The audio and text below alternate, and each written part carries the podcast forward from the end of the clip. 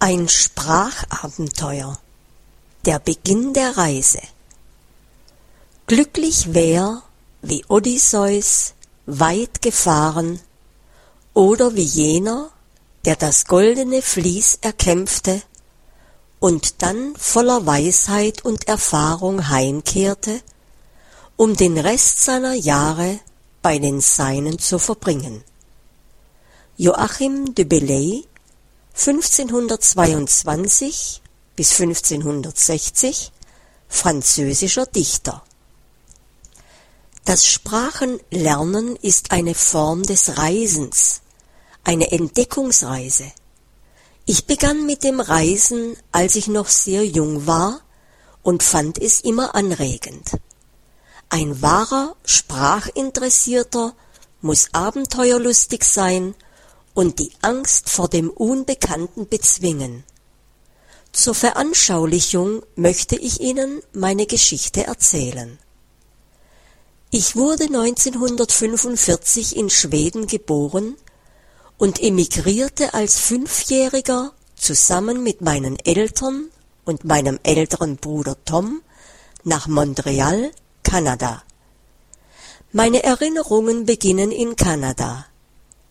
Ich kann mich nicht entsinnen, dass ich als Kind eine andere Sprache als Englisch gesprochen hätte, obwohl ich weiß, dass ich anfangs Schwedisch sprach. Möglicherweise wurde ich dadurch, dass ich als Kind eine Fremdsprache lernen musste, als Erwachsener zu einem besseren Sprachschüler. Ich kenne jedoch Menschen, die als Kinder nach Kanada emigrierten und nicht sprachbegabt wurden. Und ich kenne auch Menschen, die in Kanada geboren wurden, nur mit Englisch aufwuchsen und hervorragende Sprachkenner geworden sind. Ich schreibe meinen Erfolg beim Spracherwerb einem Abenteuergeist und der Bereitschaft zu, mich meinen Studien äußerst intensiv zu widmen. Ich bin überzeugt, dass andere Menschen dies auch schaffen können, wenn sie sich darauf einstellen, die aufregende Entdeckungsreise der Sprachen anzutreten. Eine meiner frühesten Erinnerungen an Montreal betrifft einen Vorfall im Jahr 1952. Eine Gruppe von uns Sechsjährigen hatte einen Lieblingsplatz zum Verstecken unseres Baseballschlägers. Nach der Schule holten wir immer den Schläger und spielten Baseball. Eines Tages war der Schläger verschwunden. Wir schlussfolgerten sofort, dass der neue Junge aus Estland den Schläger gestohlen haben musste.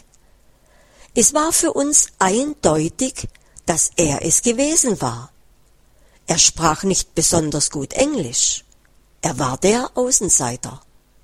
Das einzige Problem war, dass er den Schläger nicht weggenommen hatte.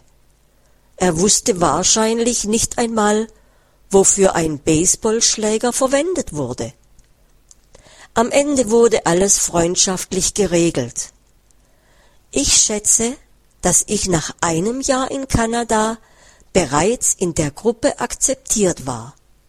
Danach wurde auch der Junge aus Estland akzeptiert. Dieser Vorfall ist mir immer im Gedächtnis geblieben, als Beispiel dafür, wie Menschen gedankenlos zusammenhalten und die Teilnahme eines Außenseiters verweigern können. Akzeptanz ist eine zweiseitige Angelegenheit. Mitglieder einer Gruppe lehnen einen Neuankömmling vielleicht anfangs ab, aber es liegt auch am Außenseiter, abenteuerlustig zu sein und sich um Akzeptanz zu bemühen. In den meisten Fällen, in denen ich meine Befürchtungen überwunden und Anstrengungen unternommen habe, um von einer anderen Sprachgruppe angenommen zu werden, war die Reaktion viel offener, als ich es mir vorgestellt hatte. Ich glaube, es gibt mehr Fälle, wo Neuankömmlinge zögern und sich nicht um Anschluss bemühen und dadurch Möglichkeiten wegwerfen, als Fälle, bei denen Neuankömmlinge abgelehnt werden. Ein Sprachlernender ist ein abgegrenzter Außenseiter, da er aus einer anderen Sprachgruppe stammt. Man muss Risiken eingehen, um akzeptiert zu werden. Das ist eines der wichtigsten Prinzipien des Spracherwerbs. Seien Sie abenteuerlustig. Bei mir hat es funktioniert und Französisch war mein erstes Sprachabenteuer.